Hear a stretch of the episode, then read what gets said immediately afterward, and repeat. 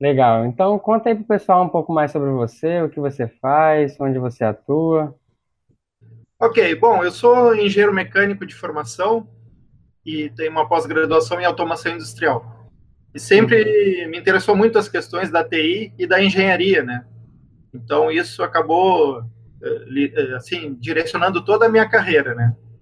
E há 20 e poucos anos atrás, eu comecei trabalhando na, na área acadêmica, no Centro Tecnológico de Mecatrônica, em Caxias do Sul, uhum. que hoje é Instituto Senai de Tecnologia Mecatrônica. Também dei, dei, aula por vários anos na Universidade de Caxias do Sul, na Serra Gaúcha, e também no Cefet, que é o Instituto Federal, agora é Instituto Federal do Rio Grande do Sul, né? E, mas nesses períodos todos a gente pode atuar com consultorias junto às empresas, principalmente com o Senai, né? E que acabou me fazendo decidir pelo, pelo universo do empreendedorismo, né? Decidi ter uma empresa e conduzir minha, minha carreira por aí. Ah, bacana. Então você atualmente tem uma empresa. Sim, sim. Hoje a nossa empresa Max 3D é mais dedicada à TI, mas eu tenho uma iniciativa na engenharia que é o Conaeng, que eu pretendo falar em breve aí para ti. Ah, bacana. É, e conta um pouco mais, então, na sua opinião, a respeito da indústria 4.0. Qual o cenário atual no Brasil e como você vê o futuro das profissões nas indústrias? Pois é, a indústria 4.0 realmente é um, é um, tema que está cada vez sendo falado mais e mais também no Brasil. Se você for no Google Trends, ali aparece intensamente, né? O termo procurado, indústria 4.0. E realmente é uma revolução, né? É, é a quarta revolução industrial que tem o nome de Indústria 4.0 ou Manufatura Avançada. Bom, isso está impactando muito tanto as profissões quanto as, as, próprias indústrias, né? E de maneira mais acelerada do que já vem acontecendo há vários anos, né? Por exemplo, eu trouxe aqui um dado histórico aqui só para a gente pontuar. Uhum. Em 1998, a Kodak tinha 170 mil funcionários, né? Mais funcionários que a Microsoft. Nossa dominava 85% do mercado da fotografia em papel. O que, que aconteceu três anos depois, Guilherme? Eh, em apenas três anos a empresa quebrou, né? Porque o modelo de negócio todo mudou. Então, isso ocorrendo há 20 anos atrás. Imagina como vai ser agora, né? Que as coisas aceleram muito mais. Então, é, há que haver uma fase de adaptação e tem que ser rápida, né? No que diz respeito ao Brasil, eu já falei numa outra entrevista, Aqui nós temos que ter um, uma verdadeira parceria entre governo, das três esferas, né, federal, estadual, municipal, as empresas e as universidades, né? É a única forma que o Brasil tem para ser um protagonista e não só um seguidor, né, do que está acontecendo no mundo aí na indústria 4.0. Eu sei que o Brasil teve presença agora na feira de Hanover, né? Uhum. Mas de maneira tímida, né? Quando eu tive lá em 2012 também, o Brasil nunca é, a, a, apresenta assim um, um, um, volume de empresas, um número de empresas muito grande nesse evento. Mas eu acho que a gente tem condições sim de aproveitar essa brecha histórica aí e começar agora, não é daqui a 10 anos, né? Tem que ser agora. É, porque, como você disse, está muito rápido a informação e se não se deixar realmente pode acontecer uma, uma, coisa assim ruim assim para o Brasil, que é grandes empresas de fora, né, multinacionais, se instalarem aqui para dominar esse mercado, né? Exato, exato. O bom é que o brasileiro é muito flexível, né? Uh, o brasileiro sempre está uh, ah, vivendo uma situação que não é cômoda, né? A gente tem desafios econômicos no país, então nós nos adaptamos muito rapidamente, né? E isso é mais difícil para uh, regiões onde a economia realmente não tem altos e baixos, as, as pessoas estão mais ou menos confortáveis em suas posições. Então, o brasileiro tem essa flexibilidade. Eu, eu empodero muito o cidadão brasileiro. A uhum. gente tem condições de fazer muita coisa boa, né? E existem brasileiros em posições de destaque no mundo todo, empresas de qualquer porte no mundo todo. Mas não é só isso, né? Não depende só do cidadão. A gente tem que ter outras condições para que é, toda essa esse potencial, né, que nós temos se realize, né, e seja vitrine para o mundo todo. Verdade, o Parque Fabril, por exemplo, né, a tecnologia das indústrias, elas têm que acompanhar exatamente a capacidade daí do, do brasileiro de desenvolver né, o, as, as indústrias. Exatamente, eu imagino o engenheiro de produção aí, que é, no teu caso aí é o foco. Uhum. Se ele chega numa empresa e a empresa ainda está numa transição da segunda para a terceira revolução industrial, como é que ele vai encaminhar projetos da quarta revolução industrial? Há um choque cultural tremendo, ele não tem apoio nenhum, provavelmente não vai ter verba nenhuma, e aí fica muito difícil. Né? Então não Verdade. depende só da pessoa, depende de todo um, um contexto aí, né, que viabilize essa, essa, essa, todo esse potencial que ele aconteça. Né? Legal. E agora trazendo para o lado que você trabalha, você trabalha com monitoramento e análise de dados. Você poderia dar alguns exemplos práticos dessas aplicações que você realiza? Claro, claro, é um prazer. Uh, bom, até 2012 meu foco estava mais na engenharia. Eu fui representante da SolidWorks, do grupo da SO, durante 15 anos. E em 2012 vendi essa parte da operação da minha empresa e me dediquei mais à TI.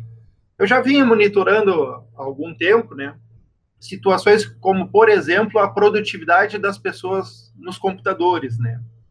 É. Todos falam que o recurso humano é o principal da empresa, não é a máquina, não é o computador, não são as instalações, são as pessoas, né? Isso. E quanto as pessoas estão produzindo nos computadores? Porque existem pessoas que são disciplinadas e outras que se distraem por qualquer coisa, né? E hoje você sabe, com acesso à internet no computador, você tem possibilidade de enfim, né, de fazer muitas coisas, né? Isso pode ser ó, 10, 20 minutos, meia hora por dia, mas pode tomar umas boas horas, né, que poderiam ser dedicadas a produzir algo em distrações, né? Então a é. gente mede. A medição, Guilherme, sempre é no intuito de promover a melhoria, né? Nunca no tom, no tom de punição, nunca é, nesse, nessa ideia mais antiga, né, de comando e controle. É mais conscientizar as pessoas de que ela, de repente, está com os projetos atrasados e acha que perde meia hora por dia com distrações, aí a gente mede e vê que a pessoa está perdendo duas horas por dia com distrações, né? E aí a gente consegue, então, conversar com a pessoa e, geralmente, o profissional, ele mesmo já melhora seu comportamento. Esse é um aspecto. Um outro que eu gostaria de falar de monitoramento e análise de dados é na parte de infraestrutura de TI. É, pessoal que está escutando aí sabe que não, não podemos viver sem a internet, sem os computadores, né? E quanto de 100% de disponibilidade a gente tem destes elementos, né? Então a gente tem softwares para medir isso, medir, por exemplo, uso de espaço em disco, uso de CPU, a situação dos roteadores, dos switches, dos servidores, para verificar se há anomalias. Então há uma medição 24 por 7 e qualquer situação que fuja dos padrões tradicionais alertas são enviados para os gestores, né, para que eles tomem uma atitude uhum. antes que um problema potencial ele se realize, ele se concretize, né? Então é um acompanhamento muito interessante que a gente tem feito também. E a análise de dados está vindo mais forte agora, a ciência de dados, eu tenho feito alguns cursos, porque eu quero entregar análises mais elaboradas para os meus clientes, não só gráficos ou o que um BI faz, né? Eu quero, enfim, minerar mais os dados e entregar outras uh, insights, né, que porventura estejam nos dados, mas que os gestores não estejam enxergando, né? Essa é a ideia.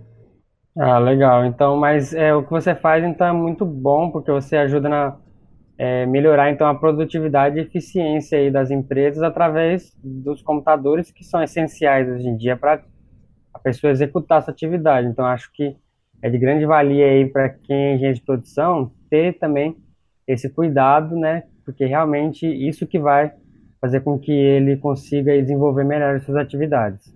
Exato, exato. Até na engenharia de produção, eu fui convidado para atuar com uma empresa na área de medição da efetividade, da eficiência fabril, né? Uhum. Então, eles desenvolveram com, com o Raspberry Pi, que é um mini computador, é, toda uma, uma lógica ali, um software para medir a eficiência das máquinas, né? os postos de trabalho em geral, mas geralmente são máquinas CNC. Então, eles sabem se aquilo que foi planejado no planejamento e, e programação da, da produção, né, que vocês dominam tão bem da engenharia de produção, se aquilo está sendo realizado.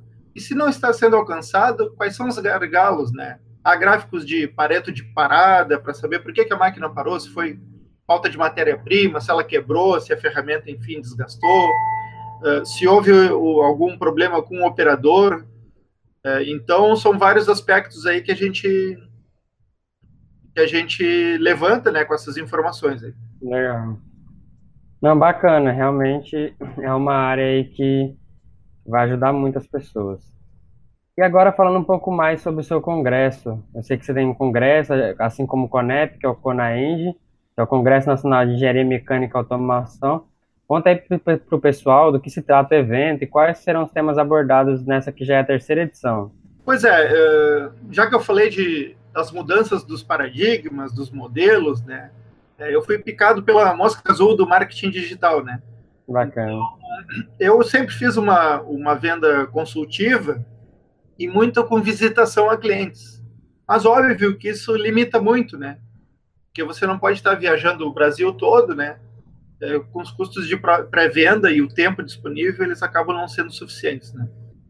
Então, eu vi no marketing digital a possibilidade de atingir todo o Brasil de uma maneira rápida, inteligente, né? Sim.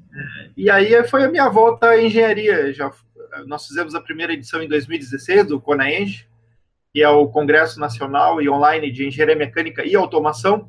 Até uhum. na época, eu e o meu sócio, o Robson Camargo, a gente não sabia se escolhia engenharia mecânica ou automação. Uhum. Era uma indústria, indústria 4.0 no Brasil em 2016, ele era, ele era falado muito menos do que agora, né? Muito. Talvez um terço, ou pelo menos menos de 50% do que se fala agora. Então a gente resolveu unir, porque hoje a engenharia mecânica tem que trabalhar com automação e vice-versa, né? Então Legal. a gente unindo os dois temas e com a chegada do, do termo indústria 4.0, a gente está trabalhando com mineração de dados, ciência de dados, uh, todas essas manufatura aditiva, todas esses, essas tecnologias, né, que são fundamentais para o engenheiro, acho que de qualquer modalidade. Verdade, entender, né? né? Verdade, pelo menos que ele compreenda, entenda esses fatores de mecânica, automação, porque é o que ele vai trabalhar, né? Hoje, no, daqui para frente, né? Para essa implantação da indústria 4.0. Exato. Eu acho que o engenheiro tem que estar, no mínimo, ao nível de poder conversar sobre os assuntos, né? Então, seria um saber no nível do, do o quê, né? Então, você uhum. sabe os termos, você sabe onde se aplica, sabe prós e contras. Agora, saber como é efetivamente fazer no detalhe nessas implementações, por exemplo, conhecer algoritmos de inteligência artificial, bom, aí o cara tem que se dedicar. Mas não, não se tem mais aquela ideia do especialista que só conhece quase tudo de quase nada, né? Ele é tem uma geral boa, boa para poder conversar com outros especialistas e, já, e daí gerar algo de valor, né? Agregar valor, de fato. Verdade. E quando que vai ser o, o Conaenge? Conaenge, eu e o Robson programamos esse ano para do dia 6 a 10 de agosto. Acabou que as outras duas edições também foram em agosto, e isso aí acabou virando uma tradição, sempre será em agosto, né? Ah, legal. Segunda, sexta-feira, do dia 6 a 10 de agosto. Uh, estamos prevendo de 5 a 6 palestras por dia. É muito importante, Guilherme, ressaltar para a audiência aí que o evento é totalmente gratuito nessa semana, né? então as pessoas poderão participar e geralmente temos centenas, às vezes milhares de pessoas em uma palestra, né? é bem bacana. A gente transmite pela internet, então você poderá assistir de qualquer lugar. Recomendamos um notebook ou um desktop, mas se o pessoal quiser assistir no celular ou no tablet, também é possível. Né? Ah, bacana. Então o pessoal está convidado aí para participar. Mas então, para finalizar, qual dica você daria para quem está começando o curso de engenharia de produção e para quem já está ingressando no mercado de trabalho? Bom, uh, o mercado de, de, trabalho tem mudado muito, né? Peguei um outro dado interessante aqui, que falam que uh, nos próximos 10 anos, 50% de, dos empregos serão de novas profissões, né? E existem, por exemplo, na universidade hoje, profissões que estão formando pessoas para quais os empregos não existirão mais, né? Isso por causa da inteligência artificial. Essas coisas estão acontecendo, não é ficção científica. Né? A ideia de carros autônomos se não for realidade daqui a cinco anos, daqui a 10 ou 15 anos será, com certeza, né? E assim, ao invés de termos um acidente a cada 100 mil quilômetros, teremos um acidente a cada 10 milhões de quilômetros, né? Verdade. Essas coisas estão acontecendo. O que, que eu recomendo para os jovens aí, engenheiros? Que eles tenham uma visão holística, né? que, eles tenham, que eles aproveitem as tecnologias digitais, o marketing digital. Existem vários cursos na internet dos melhores professores do mundo todo, né, que eles podem fazer uh, preparações complementares ao que ele conhece na universidade. Então, que seja ligado ao que está surgindo no mundo digital, porque é, são é, a, a, área, digamos assim, que está crescendo mais rápido. Veja só, a questão do Uber, né? É, eles não têm um, um, táxi sequer no nome deles, né? Mas eles têm, faturam 8 bilhões de dólares por ano, né? Ou Airbnb, eles não têm um hotel que seja propriedade deles. Eles faturam 3 bilhões de dólares por ano. Então são, são softwares, né? São coisas digitais que surgiram e dominaram em pouquíssimo tempo. Né? Então que os jovens estejam atentos a isso, né? Não, não desprezem carreiras tradicionais, mas a ideia de entrar numa empresa, ficar 40 anos e se aposentar não é muito o que a gente vê acontecendo agora, né? Então estejam preparados para a mudança, abracem a mudança, entendam como uma coisa boa e algo natural. Não é nada diferente do que vem acontecendo nos últimos séculos aí. Verdade. Mas então, é, tem que ser versátil, né? Ela tem que realmente se adaptar às mudanças. Eu acho que ela conhecendo um pouco mais de tecnologia, tendo isso a seu favor, ela consegue se adequar a qualquer organização que ela for atuar ela já vai ter esse diferencial se ela conseguir dominar algumas ferramentas importantes aí dentro da, da tecnologia, né? Perfeito, perfeito. E claro, a questão de idiomas, né? Na minha época, aprender, além do português, obviamente, inglês e espanhol era suficiente, né? Mas agora, infelizmente, para as novas gerações, provavelmente mandarim ou cantonese é necessário, né? Então, os jovens estão aprendendo três, quatro idiomas e, e fluentes nesses idiomas, porque isso aí abre o mundo, né? Realmente abre o mundo para essa, essas pessoas, né? Quanto a mudanças assim históricas, eu lembrei de uma importante. Uhum. O barão do petróleo Rockefeller ele vendia querosene para os lampiões. Né? Quando surgiu a, a, lâmpada elétrica inventada por Edison, foi um baque no negócio dele. Mas o que, é que ele fez? Começou a derivar gasolina do petróleo e vender a gasolina então para a indústria nascente automotiva. Né? Então isso mostra uma adaptação, né, de um uma grande personalidade aos negócios que vem acontecendo de, desde lá, desde antes dessa época, século XIX, né? mas que a gente tem que, que seguir. Né? Ah, muito bacana. Mas então, muito obrigado, Nilo, pela sua presença aí, compartilhar um pouco do seu conhecimento com o pessoal. É, espero a gente poder estar junto em outras oportunidades. Ah, com certeza. Eu que agradeço, Guilherme. Eu acho que o Conep e o Conaeng estão juntos aí, entregando informação de muito, muito valor para esses eh, jovens engenheiros e também para os engenheiros que querem reciclar seus conhecimentos, né? Tanto o Conep quanto o Conaeng tomam muito cuidado na qualidade dos palestrantes, né? Então, o tempo investido assistindo as palestras de Conep e Conaeng é um tempo muito bem investido. Né? Com certeza, a gente prepara realmente para levar o conhecimento a todo mundo que não tem condições, né? De se locomover, de estar em grandes eventos. A gente consegue aí trazer muitos profissionais e trazer esse conhecimento bacana. Exato, então. Ok, muito obrigado, hein, Guilherme. Obrigado, um até uma próxima. Um abraço. Até uma próxima.